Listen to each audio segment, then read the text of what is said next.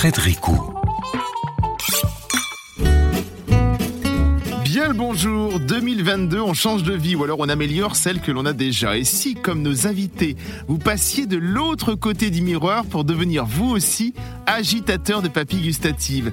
Six années d'études, dix ans de pratique de médecine publique pour changer de vie à 180 degrés et devenir fabricant expert en guimauve et même passer de chef de projet événementiel pendant plusieurs années à la réalisation de petits chaussons algériens appelés des coca, c'est un virage qu'il faut prendre sérieusement. Pendant une heure, nos invités vont peut-être allumer cette petite flamme gourmande en vous et l'année prochaine, vous vous direz à la même date que c'est là que tout a commencé. Miam in France. Frédéric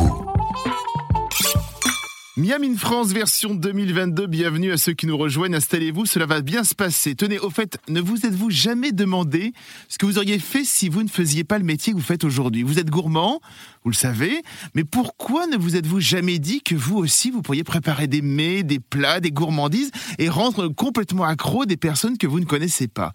Imaginez, vous faites des études de médecine, vous exercez pendant une dizaine d'années, et puis la petite gourmande que vous avez toujours été refait surface au bout de toutes ces années, et c'est là qu'avec votre sœur, vous vous dites qu'après tout, pourquoi pas? Ben oui, pourquoi ne pas se lancer dans la confiserie? Pourquoi ne pas faire des guimauves légères comme des nuages? Bonjour Alice Callaghan-Wilson. Bonjour. J'ai résumé bien entendu, mais comment est-ce que l'on passe de l'un à l'autre? Alors je répète, un 10 ans de médecine publique, c'est ça? C'est ça. Et euh, donc les années d'études en plus, Ouais. à peu près 6-7 ans? Exactement. c'est ça Même si vous étiez gourmande, ça ne vous a jamais traversé l'esprit avant de vous installer dans les métiers de la gourmandise? Non, pas du tout, parce que euh, en fait, quelque part, euh, la médecine, elle se fait un peu de, de père en fils. Dans mon cas, de père en fille, et euh, il était évident que je reprendrais le flambeau de mon père.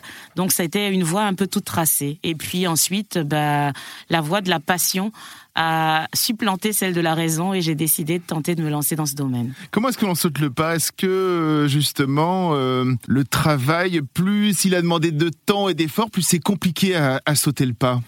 Non, je pense que ce qui ce qui rend euh, difficile de sauter le pas, c'est plus euh, une euh, les, les opportunités, le, le- la situation euh, personnelle. Moi, ça a été, il faut une sorte de déclencheur en fait. Et moi, le déclencheur, ça a été que j'étais en congé maternité, j'avais un j'avais un contrat qui se terminait, et donc je me suis dit, bah c'est maintenant ou jamais. Comment ça s'est fait alors?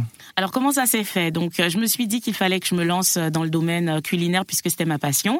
Ma sœur m'a lancé un défi en me Mhm. Mais disant. ça, c'est un bah, pari. Hein. Ouais, c'est un pari. Vas-y, fais de la C'est un guimauve. pari, fais de la guimauve. Et je lui ai dit, tu, tu es marrante, toi. De la guimauve, c'est quand même une confiserie. J'ai jamais fait ça. Oui. Et puis, bah, j'ai cherché sur Internet, j'ai trouvé une recette, j'ai fait une guimauve.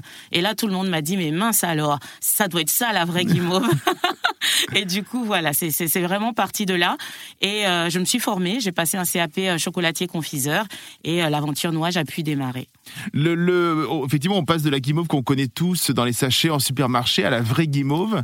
Euh, même quand on la goûte soi, j'imagine qu'il y a une véritable différence. On fait ah oui, c'est autre chose. C'est ça, il y a une vraie différence. En fait, moi, j'aimais pas particulièrement la guimauve. J'avais juste goûté rapidement les trucs industriels, comme vous dites, qui ça. étaient très élastiques. C'était pas euh, mon style du tout.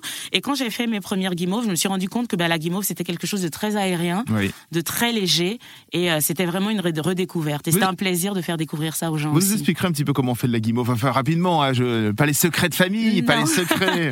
Alors, la guimauve, c'est du sucre, c'est de l'eau, c'est de la gélatine pour la texture, et puis c'est des arômes pour certains, pour nous pas du tout. Uniquement des fruits frais, euh, des épices, euh, voilà, de, de, de, de vrais bons ingrédients. Et puis beaucoup d'air. On incorpore beaucoup d'air, Oui. beaucoup d'amour, et euh, on laisse poser. L'air, c'est le secret? L'air, c'est le secret. Il faut incorporer vraiment beaucoup d'air.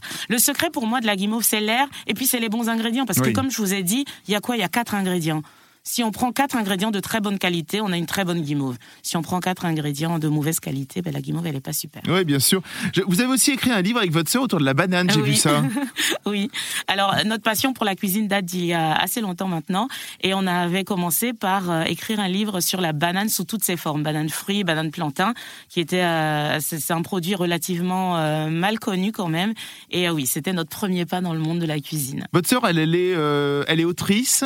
Oui. Elle écrit des livres jeunesse, j'ai vu aussi. ouais, ouais. Et elle écrit des livres de cuisine, donc ou alors c'était votre premier non, livre de c'était cuisine notre ensemble premier livre de cuisine ensemble. Et on espère renouveler l'expérience. Et pourquoi avoir choisi euh, la banane justement comme sujet? Alors la banane, parce que j'adore la banane. je peux manger des bananes à longueur de journée. Et là encore, on discutait avec ma sœur et elle m'a dit, bah écoute, tant qu'à faire, choisissons un thème qui te plaît vraiment. Et la banane s'est imposée. Il paraît que la banane c'est compliqué. Les pâtissiers redoutent un peu la banane souvent à mettre dans les pâtisseries. C'est pas évident, c'est pas évident parce que déjà la banane ça a une texture assez particulière et dans la pâtisserie ça va rajouter de la densité. C'est vrai que euh, nous dans notre livre on a fait beaucoup de recettes salées autour de la banane. Et puis quelques recettes sucrées quand même, et notamment un rhum arrangé et une confiture, ça marche bien. Ils ont changé de vie à un moment pour pouvoir nous régaler. On continue de parler avec Alice Kaigan Wilson juste après cette petite pause. Miam in France. Frédéricot. Et aujourd'hui dans Miami France, nous parlons de changement de vie pour se retrouver dans le merveilleux monde de la gourmandise. Peut-être que vous, amis auditrices et auditeurs, vous serez à la place de nos invités un jour ou l'autre. Alice Kaigan Wilson, nous en parlions juste avant la pause. C'est un peu grâce à votre sœur hein, qui vous a mis au défi de faire de la guimauve et vous avez brillamment réussi. Alors, à partir de quand vous vous êtes dit que vous pourriez en faire partager le plus grand nombre? Alors, euh, dès la première recette, en fait, bon, nous on a goûté, mais on n'est peut-être pas très euh, impartial. Donc vous avez dit c'est génial, il faut en faire un commerce tout de suite? Non, pas tout de suite. Tout de ah, suite, on s'est juste dit c'est très bon. Oui. Et ensuite, euh, on a commencé à faire goûter un peu autour de nous. J'ai beaucoup d'amis gourmands et gourmets et qui là ont commencé à dire mais c'est vraiment quand même très différent de ce qu'on trouve dans le commerce et il faut peut-être essayer d'en faire profiter le plus grand nombre. Mhm. Voilà, c'est vraiment parti de la dégustation à de plus en plus de personnes qui nous disait mais moi j'aimerais pouvoir avoir accès à ce produit. Au début, c'est pour rigoler. On se dit, tiens, on va le faire partager. On va dire, ah ouais, allez, si on faisait un commerce, allez, on pourrait faire ça. et à partir de quand on commence à se dire, ah mais oui, finalement, euh, on pourrait réellement faire quelque chose. Quoi. Alors en réalité, au début, ça n'a pas été pour rigoler avec nous. C'était euh, depuis toujours, on s'était dit qu'on voulait faire quelque chose ensemble dans le domaine culinaire. Ah d'accord, ok. Et euh, bon, ce dont on n'était pas sûr, c'était quel produit oui, bien sûr. allait nous permettre de, de, lancer ce commerce. Et effectivement, le fait que la guimauve plaise énormément quand on l'a fait goûter, ça nous a conforté dans, dans, dans, notre volonté d'en faire d'en faire un métier. Donc depuis 2017, vous êtes à la tête de Nuage, c'est ça hein? C'est ça. N W A J, qui se prononce nuage. Ça se prononce nuage. Nuage, voilà, qui fait penser à nuage. Exactement. Qui est donc votre société de confiserie. Vous faites aussi des chocolats, vous faites diverses gourmandises sucrées, dont le fameux ourson aussi, au chocolat et à la guimauve, bien connu. Euh, qu'est-ce qu'il vous reste de votre ancien métier? Moi, je dirais consciemment ou inconsciemment. Hein, c'est. Euh, Alors. Euh, consciemment, je pense que ce qu'il reste de l'ancien métier, c'est la volonté d'apporter du bien-être. D'accord. Oui, vraiment. Je crois que ça, il y a rien qui me rend aussi heureuse que quand les gens goûtent mes produits et puis disent ah mais qu'est-ce que c'est bon et on sent on sent en fait qu'on leur apporte quelque chose, on leur apporte une forme de bien-être et ça, c'est ça c'est super. Et puis euh, inconsciemment peut-être une certaine forme de rigueur scientifique parce que euh, quand même euh, dans la confiserie, dans la pâtisserie, euh, tout est mine de rien au gramme près, à la température près, et ce sont des choses que que, bah, que j'ai gardées de mon cursus scientifique. C'est ça. Donc effectivement, cela vous aide tous les jours à mettre. Vous pensez justement quand on fait justement quand on change de vie comme ça, il y a toujours des restes de l'ancienne ah vie. Oui, j'en suis convaincu. Oui. Je suis convaincu qu'il y a toujours tout ce qu'on a pu faire avant n'est jamais perdu et participe à ce qu'on va hmm. faire ensuite. C'est ça. Et, et peut-être même qu'on le fait mieux. C'est possible. Parce que, si vous étiez né peut-être dans une famille de pâtissiers ou de confiseurs, c'est fort probable. Vous feriez des choses effectivement qu'on vous a appris, qu'on vous a montré, mais peut-être pas avec la même euh, façon de réfléchir ce que vous faites. Oui, oui, oui. Alors, nous venons de démarrer 2022. Euh, euh, qu'est-ce qui s'ouvre pour vous? Racontez-nous un petit peu ce que vous faites, sur quoi vous travaillez en ce moment et, comment est-ce que vous voyez cette année qui arrive? Alors, actuellement, notre belle actualité, c'est qu'on a une boutique éphémère qui est un bar à oursons à Paris. C'est euh, la première fois qu'on met ce concept en place et on voulait voir. Euh, ouais, c'est un bar à ourson. Il se trouve dans euh, pas loin des Galeries Lafayette. D'accord. Il se trouve un deux rue Tronchet à Paris. Et on avait envie de voir finalement si on proposait des oursons de plein de sortes différentes, que les gens puissent faire leurs assortiments, comment est-ce que le public réagirait? Et franchement, le public est au rendez-vous. Et c'est une envie pour nous de continuer, de continuer dans cette voie-là. Et une, un deuxième chantier pour le, le début d'année, ça va être toujours avec l'ourson. Hmm. On veut créer l'ourson vegan Parce que voilà, là, euh, les véganes, ils n'ont pas encore accès à l'ourson euh, guimauve et chocolat, et c'est vraiment une envie qu'on a. Et puis, euh, bah, à l'horizon de toute l'année qui vient, notre notre volonté ultime est d'avoir notre boutique physique permanente à Paris. La guimauve, elle est- pourquoi elle n'est pas végane À cause de la gélatine. et on, on peut pas utiliser de, par exemple, la gélatine qu'on trouve dans les algues? Alors nous, on a essayé. Oui. Pour l'instant, on n'a- pas la texture signature de nouage. Et ça, c'est vraiment important pour nous. Il existe actuellement quelques guimauves véganes, mais pour nous, elles ne sont pas encore à la hauteur des guimauves euh, où on utilise malheureusement encore pour le moment de la gélatine. Donc vous êtes en phase de recherche pour On est trouver, en phase de euh, recherche. pour trouver la fameuse guimauve qui euh, conviendra aux véganes. Ah Oui. Vers quoi vous tournez justement pour chercher ça? C'est vers, vers- enfin, je, je parlais effectivement des algues, c'est la bonne Alors, idée? c'est une bonne idée. C'est l'algue, c'est euh, d'autres d'autres types de, de produits comme euh, le- l'eau de pois chiche. L'eau de pois chiche, on l'utilise beaucoup parce que euh, elle contient des protéines. L'aquafaba Voilà, l'aquafaba. Ouais. Voilà, exactement. Donc c'est vraiment sur ces pistes-là que nous sommes actuellement, avec pour but de ne pas mettre trop de produits, parce qu'il existe des guimauves véganes, mais on met de la gomme xanthane, de la gomme de caroube, Hmm. voilà. Dans quelques minutes, on continue de parler de changement de vie, de reconversion dans le monde de la food, dans le monde de la gourmandise, salée, sucrée, à tout de suite. Miam in France. Frédéric. Retour dans Miami France aujourd'hui nous parlons reconversion. Un nouveau cycle vient de démarrer. C'est peut-être pour vous, comme cela a été pour nos invités, un déclencheur d'une nouvelle vie. Nous venons de grignoter quelques guimauves avec Alice Kayigan Wilson qui saura comment nous soigner hein, si nous en mangerons trop, c'est l'avantage. Et nous appelons maintenant Judith Tricon-Russo. Bonjour Judith.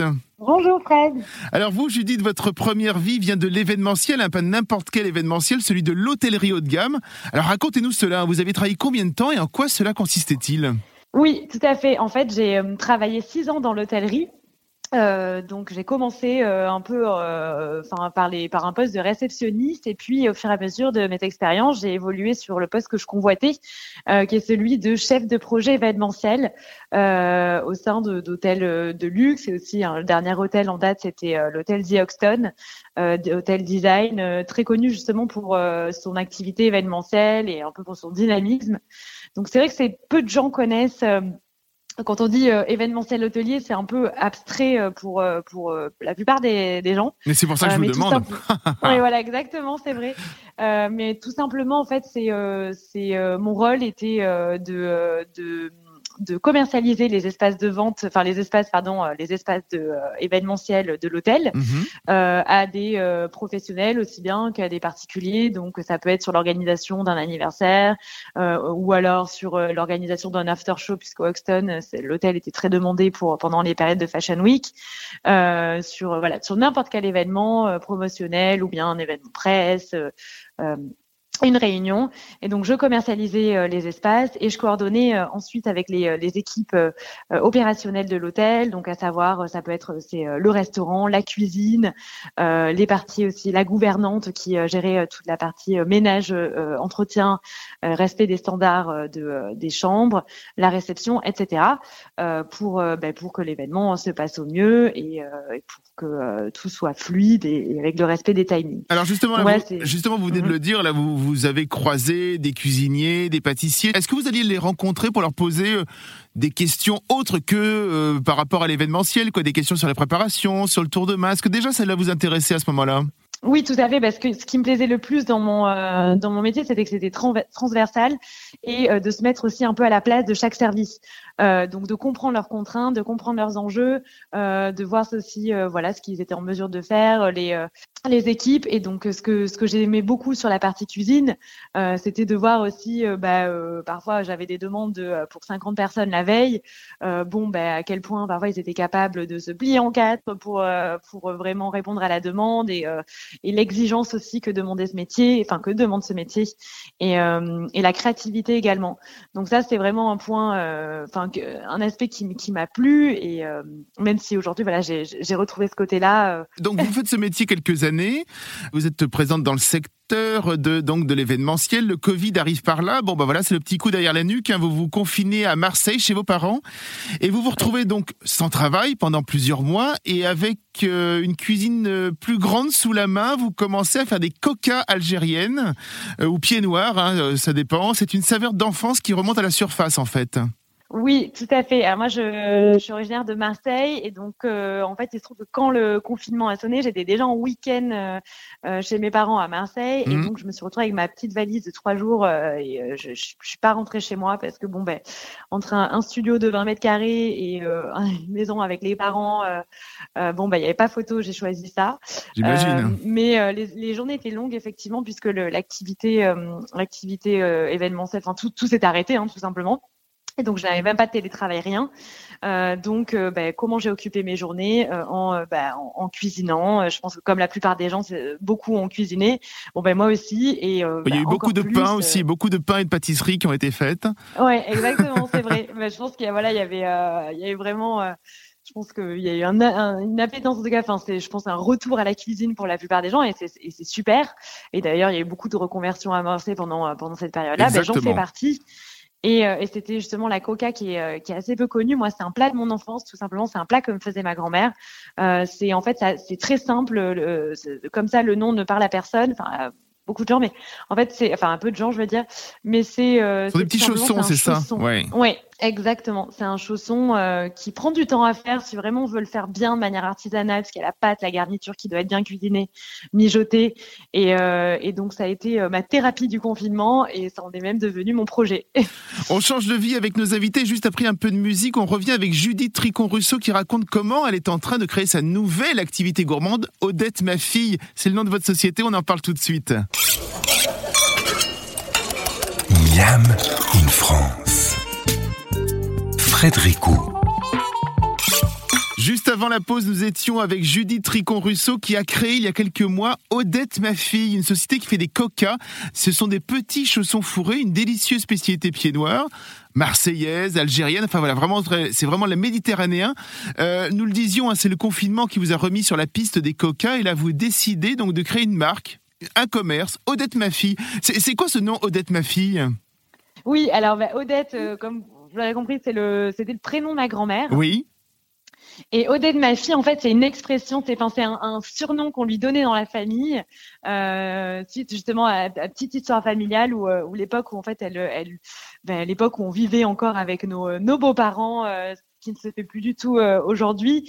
Euh, mais ma grand-mère avec euh, mon grand-père donc euh, vivaient ensemble et il vivait avec la belle-mère euh, de, de, de ma grand-mère Odette Oui. euh, qui euh, ne cessait, qui se mettait un peu dans ses pattes toute la journée, euh, qui cuisinait, qui prenait un peu la place aussi, sa place, et qui disait à chaque fois mais Odette ma fille, mais vous devriez faire ci, mais Odette ma fille.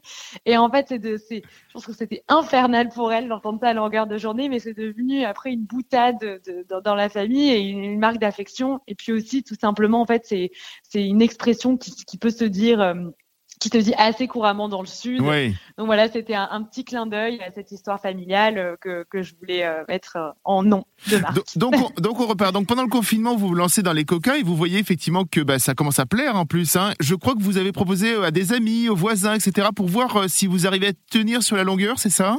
Oui, tout à fait. Ben, je- moi, je, je, voilà, comme je le disais, en fait, je- j'étais dans l'événementiel hôtelier, mais je n'ai, je n'ai pas d'expérience. je n'ai jamais travaillé en cuisine. Je voyais Mhm. comment ça se passait, mais je n'y travaillais pas. Donc, je me suis aussi testée en cuisine, tester le produit, et euh, j'ai commencé à faire des fournées de coca euh, au- euh, bah, auprès des voisins, des amis de la famille euh, qui étaient confinés chez eux aussi et qui, qui avaient bah, plaisir à, à en manger. Pendant le confinement et donc j'ai peaufiné euh, les recettes. On faisait ça avec ma sœur, euh, ma petite sœur aussi, on est Emma euh, qui était en cuisine avec moi. Et, et c'est comme ça que j'ai pu vraiment prendre le temps de travailler tout ça, les petits détails et, et gagner en confiance sur bah, sur le produit quoi, enfin sur sur Vous êtes la de- cuisine. depuis un an, vous êtes revenu sensiblement à l'événementiel, c'est-à-dire que vous participez à des événements, c'est ça, pour- en proposant vos coca? C'est ce que j'ai compris Alors pas euh, pas exactement en fait. Ah. Donc euh, quand je suis rentrée à Paris, euh, j'ai euh, donc là j'ai j'ai passé un peu à une étape supérieure où je suis allée dans un laboratoire de cuisine euh, comme ça existe euh, à Paris, donc à, part- à partager un peu comme un espace coworking mais dédié à la cuisine euh, où j'ai pu là euh, cuisiner euh, plus en, en grande quantité de manière vraiment professionnelle euh, la coca et j'en j'ai euh, j'en distribue aujourd'hui euh, auprès d'épiceries euh, de quartier locales Hmm. qui ont un certain engagement avec vraiment, enfin voilà, des, des épiceries comme vous avez pu en voir, il y en a eu pas mal qui ont ouvert euh, récemment euh, dans Paris, plutôt Paris rive droite, euh, mais aussi dans d'autres parties de la France. Hein, c'est, euh, ce sont des projets qui ont qui se sont lancés là récemment. Et, euh, et donc j'ai pu faire des, j'ai pu faire après des, ce qu'on appelle plutôt des pop-up, euh, des événements sur des marchés, oui, des magasins éphémères, euh, etc. Quoi. Hmm. Hmm. Plus, plus, ce côté-là. Aujourd'hui, si vous n'êtes pas avec nous en studio, c'est que vous vous occupez d'ouvrir votre première boutique dans le 18e arrondissement de Paris. Hein. C'était la suite logique de s'adresser au plus grand nombre? Euh, oui, bah, je voulais aussi euh, déjà parce que je, voulais avoir ma, propre cuisine parce que bah, euh, pouvoir augmenter la, production, puisqu'il se trouve que c'est effectivement, euh, j'en suis arrivée à un stade où je, la cuisine à partager était un peu trop petite pour ma production et donc développer aussi une équipe. Euh, en cuisine avec moi.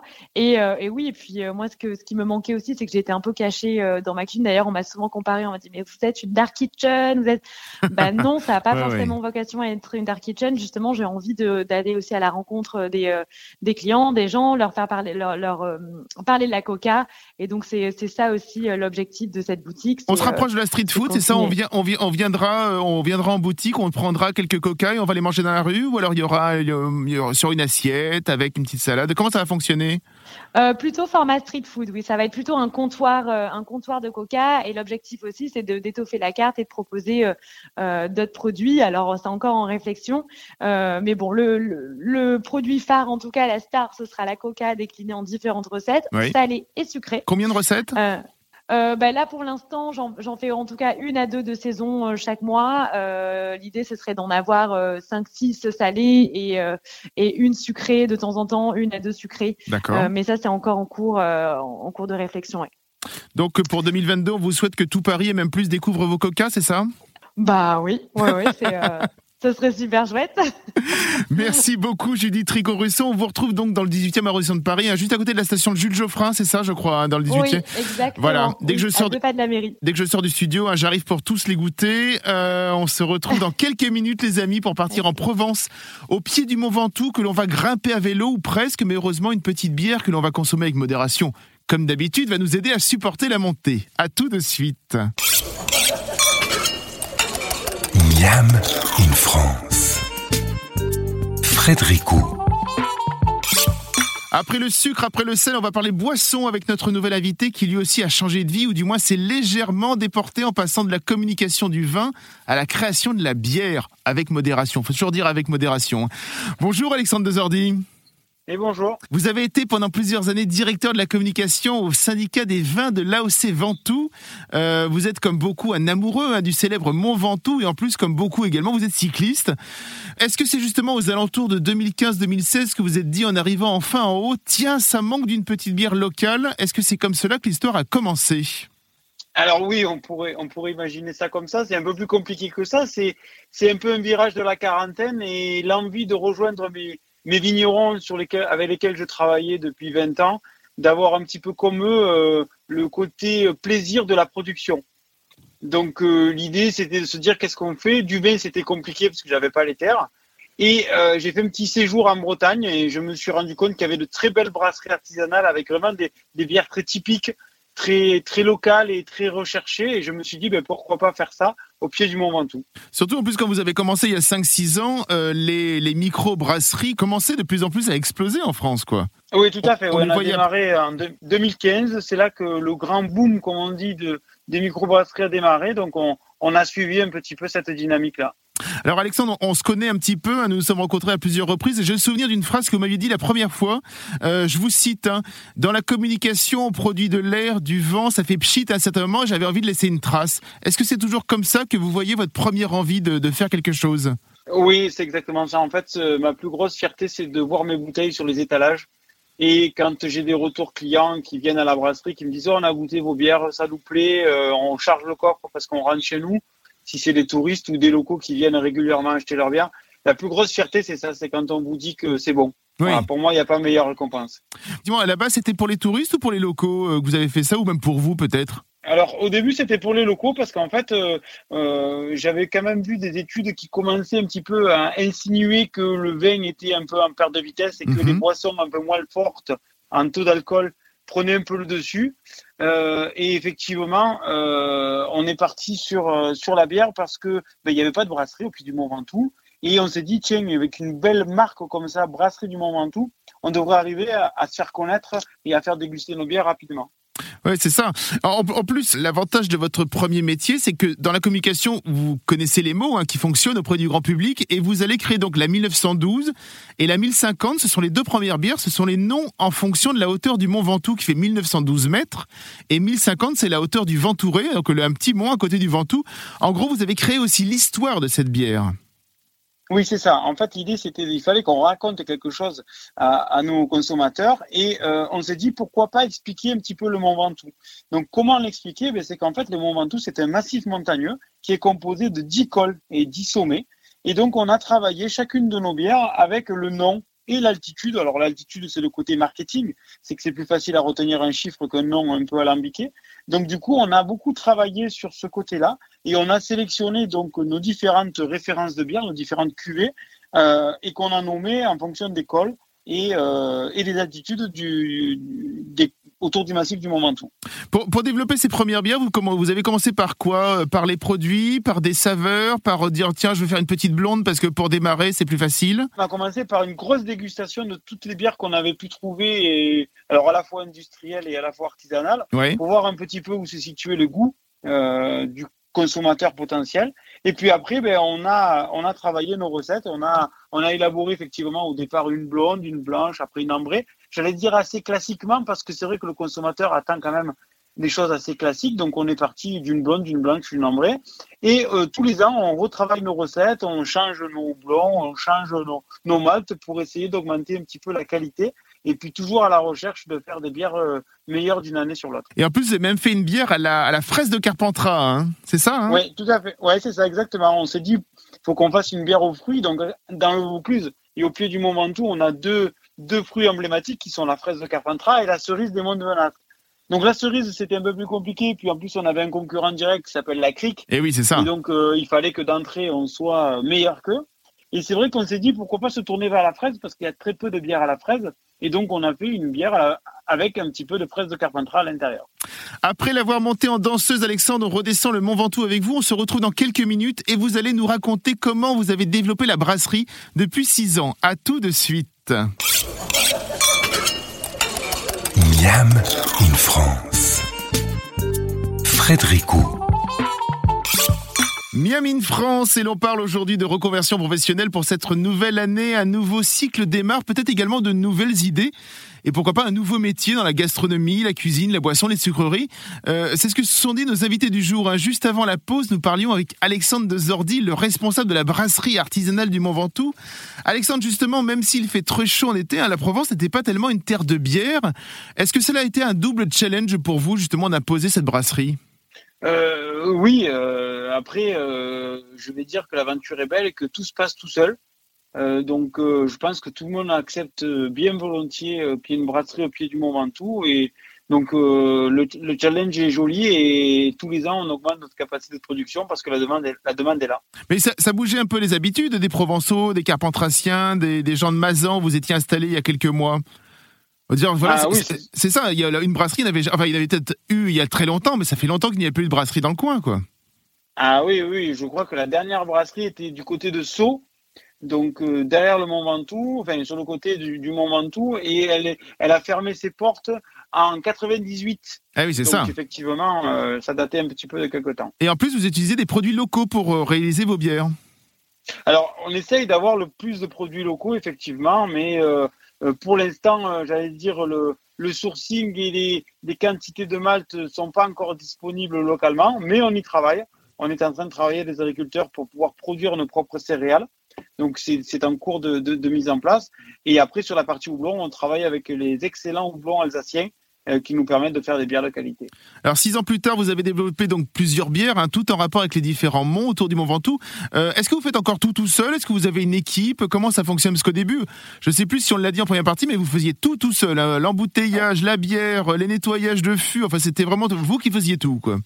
Oui, oui, c'est vrai. Mais euh, non, rassurez-vous, depuis, on s'est un peu équipé. J'imagine. Euh, l'aventure, comme je vous ai dit, l'aventure de la brasserie est belle parce que tout se passe bien et que les clients sont contents et, et sont présents. Donc euh, maintenant, l'aventure, elle tourne autour de quatre personnes. On est quatre à travailler au sein de la brasserie pour, pour produire les bières et toutes les étapes qui vont, production, brassage, conditionnement et tout ce qui va avec. Il y a combien de bières? C'est ça, je disais 6, 7, c'est ça, à peu près? Ouais, il y en a, il y en a sept. Ouais, Il y en a actuellement, 7. sept, ouais. Ouais. Ouais. Est-ce que vous allez euh, continuer à en développer? Parce que là, vous parliez des, des 10 monts qui y a autour du, du Mont Ventoux, donc c'est-à-dire qu'il y en a encore trois. Euh, vous cherchez des choses? Ouais, ouais, euh, là pour l'instant, on, on a pas trop, on a un peu la tête dans le guidon, comme on dit en termes cyclistes. Donc Eh oui. c'est vrai que, Ça tombe bien, Euh, on ça tombe bien dans le Ventoux d'avoir la tête dans le guidon. Pardon. ben oui, oui, tout à fait, mais ça nous permet de, on n'a pas trop de recul pour l'instant. Donc c'est vrai que dans l'idéal, il faudrait qu'on arrive à, à se poser un peu et créer de nouvelles bières. Mais oui, oui, on en a, on a des idées qui, qui germent, qui germent très, qui vont germer très rapidement. Donc vous avez fait quoi? Vous avez fait donc une blonde, une brune, une ambrée. euh, vous avez fait quoi? Euh, IPA, peut-être aussi? Parce qu'en ce moment, Oui. en, en ce moment, on demande beaucoup d'IPA, c'est très à la mode. Ouais, c'est ça. En fait, on a trois blondes. On a une blonde très légère, la 1909, qui est une blonde de, de soif, une bière de soif qu'on va boire l'été euh, pour se désaltérer. On a la 1912, qui est une blonde, j'allais dire, classique, Mhm. avec son goût, sa rondeur, sa, sa longueur en bouche. On a épié, effectivement, la 15, la 1575 Col de la Frache. Euh, donc là, qui est une, une blonde euh, un peu, plus un peu plus amère, mais surtout très aromatique. On va avoir deux ambrées, une ambrée sur le côté torréfié des céréales et une autre ambrée qui va aller chercher un petit peu plus la puissance du malt, donc quelque chose de plus rond, plus, plus, plus long en bouche. On va avoir une blanche, donc une bière de blé classiquement, euh, avec un peu de, de coriandre. Et là, on vient de sortir une triple qui s'appelle la Géante Provence, qui est une bière qui fait 9 degrés. Mmh. Alors pourquoi 9 degrés? Parce que la pente moyenne du Mont Ventoux pour aller jusqu'à son, son sommet est à 9%. Ah, tout est dans le sym- tout est dans le symbolique là aussi. Exactement, on a lié les deux symboliques. Vous continuez à faire des dégustations, vous, enfin, je d'autres bières, euh, peut-être de concurrents ou même de, Oui. de, de, de- de- effectivement, des bières anglaises, des bières allemandes, etc., pour essayer de trouver des choses, des goûts, des, des, Ouais. des, des techniques? une fois par trimestre, on prend une demi-journée avec euh, mes, mes collègues de travail et on déguste. Donc chacun a pour mission de récupérer un peu des bières à droite à gauche dans différentes occasions. Et l'idée après, effectivement, c'est qu'on puisse goûter ce que font nos confrères pour voir un petit peu. Ben, il y a des, des fois des, des super surprises, donc euh, histoire de s'inspirer un petit peu de ce que font euh, nos voisins. Merci beaucoup Alexandre Dezordi. Et donc pour déguster vos bières avec modération, bien entendu, hein, je le Toujours. répète, toujours modération. On cherche donc brasserie artisanale du Mont Ventoux et vous êtes à Carpentras. Euh, C'est ça. Donc voilà, c'est facile. On trouve ça dans, dans, dans Google. On peut on peut dire Google. Oui, c'est pas une marque. Dans quelques minutes, dans quelques minutes, la dernière partie de ce Miami France consacrée à la reconversion professionnelle dans le domaine de la gourmandise. À tout de suite. Merci beaucoup Alexandre. Merci à vous, merci, à bientôt. Miam in France. Frédéricot. Miam in France et l'on termine cette émission avec notre invité en plateau Alice Kayigan-Wilson de la société Nouage. Je le redis pour les auditeurs qui sont arrivés en cours d'émission, hein. vous avez complètement changé de vie puisque au bout d'une quinzaine d'années en médecine, euh, médecine publique, vous avez décidé de tout changer, de faire donc des guimauves, des confiseries, euh, bref, de- des, petites sucrées, des petites gourmandises sucrées. Euh, qu'est- Qu'est-ce qu'il faut faire selon vous pour changer de vie professionnelle? Est-ce que si vous aviez un conseil à donner à quelqu'un qui nous écoute, qui est en train de se poser des questions, euh, comment on fait ça pour euh, en, en ce début d'année Alors je pense que la première chose, c'est euh, d'écouter son cœur et suivre sa passion. Il faut Mhm. vraiment trouver la passion, parce que ça sert à rien de changer professionnellement si on ne va pas vers quelque chose qui va vraiment nous faire vibrer. Donc c'est ça. Ensuite, être sûr qu'on a un entourage qui soutient. Parce que c'est vraiment pas facile de changer euh, de, de voie professionnelle et euh, le fait d'avoir des, des amis, de la famille euh, qui, qui soutiennent dans les moments un peu compliqués, ça aide vraiment beaucoup. Qu'est-ce que la famille a dit, vous, quand vous avez dit euh, j'arrête la médecine Alors moi j'ai eu différents sons de cloche. Hein. Je- J'en ai eu qui étaient euh, ravis et qui me disaient mais quel courage et euh, bravo on te soutient. Et puis j'en ai eu beaucoup qui me disaient aussi mais tu es complètement folle. Oui. Voilà donc oui il faut vraiment être sûr d'avoir des, des gens qui nous soutiennent. Est-ce que vous pensez qu'il faut des, des, des compétences particulières pour ce domaine de ce qu'on appelle la, la food? Alors, j'aime pas beaucoup ce mot anglais, mais, mais, en Ouais, fait, ça, mais ça- c'est la food. Ça, ça résume un peu tout. Ça résume la gastronomie, la Oui. nourriture, l'alimentation, etc. Donc la food, est-ce qu'il faut des compétences particulières? Alors moi je pense que euh, comme je le disais avant ma rigueur scientifique m'a beaucoup aidé. Je pense qu'il faut de la rigueur parce que euh, on apporte des produits aux gens, des produits que les gens vont consommer et il faut vraiment euh, au niveau hygiène que tout soit parfait. Euh, il faut beaucoup de curiosité. Parce que euh, j'estime que si on fait tout le temps la même chose, il y a un risque de lassitude pour soi et pour euh, le, consommateur également. Et puis euh, bah, de la réactivité, parce qu'il faut être toujours prêt. des commandes peuvent venir de mm. n'importe où à tout moment, et puis avoir du cœur à l'ouvrage, parce que c'est difficile. Hein, c'est un travail difficile. Et puisque vous disiez, j'imagine aussi, il faut choisir des bons produits pour pouvoir en faire d'autres. voilà, pour pouvoir faire une transformation meilleure. Voilà. Meilleur sera la, le choix. Le produit brut, et meilleur sera la transformation. Ça fait combien de temps que vous avez démarré déjà On l'a dit. Ça fait 4 ans. Ça fait 4 ans. Aujourd'hui, effectivement, vos guimauves sont reconnus, effectivement, des, amateurs, des gourmands. Euh, et voilà, et c'est comme ça qu'on y arrive, quoi. Euh, oui, il n'y a pas de secret. Il n'y a pas de secret. C'est vraiment prendre les meilleurs produits, euh, travailler sans relâche, trouver les meilleures mm. recettes, essayer de s'améliorer sans arrêt et voilà. Et faire goûter à la, famille, aux amis, c'est eux les premiers. Ah oui, c'est les premiers. Les premiers, c'est la famille, les amis. Mais je dis toujours que je ne me fie pas qu'à eux parce que ils sont pas complètement euh, on va dire, l'impartialité n'est pas toujours au rendez-vous. Donc, je suis très contente quand ce sont des personnes complètement inconnues qui goûtent et qui disent, mais c'est merveilleux. Alors, on a dit où est-ce qu'on peut trouver vos gourmandises Alors, les gourmandises, on va les trouver en ligne sur notre e-shop. Donc, oui. Paris euh, en ligne, on les retrouve facilement. NWAJ. NWAJ. Et euh, surtout, ne pas hésiter à nous suivre sur nos réseaux parce qu'on a souvent des boutiques éphémères et du coup, on peut voir euh, dans quel lieu on peut nous retrouver à Paris. Est-ce que vous nous disiez effectivement, donc 2022, enfin 2022 ou 2023, euh, vous cherchez effectivement à ouvrir une boutique, vous? Exactement, ouvrir une boutique, avoir notre laboratoire personnel parce que pour l'instant, on est un peu comme l'intervenante de tout à l'heure, on a des, dans des laboratoires partagés. Comme Judith, ce qui limite, voilà, ce qui limite un peu la production. Donc pouvoir avoir notre laboratoire personnel et puis une boutique physique. C'est ce qu'on peut vous souhaiter donc pour 2022, pour cette nouvelle année, pour ce nouveau cycle qui démarre. Exactement. Vous, êtes toujours en recherche aussi de nouveaux goûts, de nouvelles choses, effectivement? Perpétuellement, perpétuellement. C'est vraiment. Alors ça, c'est plus ma sœur qui est euh, la, dénicheuse de saveurs. Elle passe mhm. beaucoup de temps sur euh, les sites internet, à lire des livres de cuisine pour trouver les nouvelles associations. Et par exemple, on a une association phare qui marche énormément. C'est la guimauve au cacao et au poivre de la Jamaïque. Waouh. Et ça, c'est vraiment l'un de nos best-sellers. On est très contente de cette association. Vous avez apporté celui-là là, ah bah, Celui-là, je voulais pas apporter, mais je vous ai apporté des choses sympathiques quand même. On va goûter hors émission et, je ferai un petit rapport euh, la semaine prochaine pour dire si c'était vraiment très bon. Mais franchement, euh, juste la façon dont vous en parlez, euh, cette bonne humeur, voilà, donne envie effectivement de, de, de, mordre à pleines dents dans vos guimauves. On termine ce Miami France sur la reconversion professionnelle. Nous avons encore plein de personnes à vous faire rencontrer qui aussi ont changé de vie pour travailler dans la gourmandise. On fera une émission sur le sujet avant la fin de la saison, c'est promis. On se retrouve la semaine prochaine pour de nouvelles aventures. En attendant, régalez-vous.